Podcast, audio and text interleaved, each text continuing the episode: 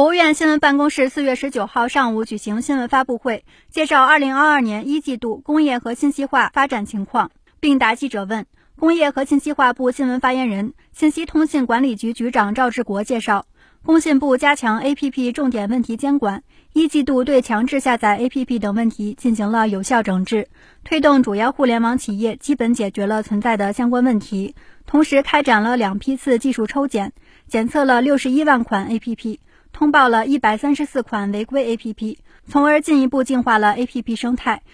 针对今年三幺五晚会曝光的诱骗下载恶意 APP、骚扰电话等相关问题，第一时间采取下架问题 APP、关停语音专线等有力措施，并依法依规对涉事企业进行立案调查和行政处罚。一季度呢，对强制下载 APP 等问题，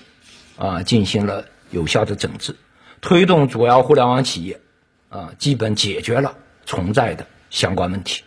同时呢，也开展了两批次的技术监测，呃，检测了呃六十一万款的 APP，啊，通报了一百三十四款的违规 APP，啊，从而进一步净化了 APP 的生态，紧盯重要时点，啊，针对今年三幺五晚会。曝光的啊诱骗下载恶意的 APP、骚扰电话等啊相关问题，第一时间采取了下架问题 APP、关停语音专线等有力的措施，并依法依规对涉事的企业进行了立案调查和行政处罚。新华社记者北京报道。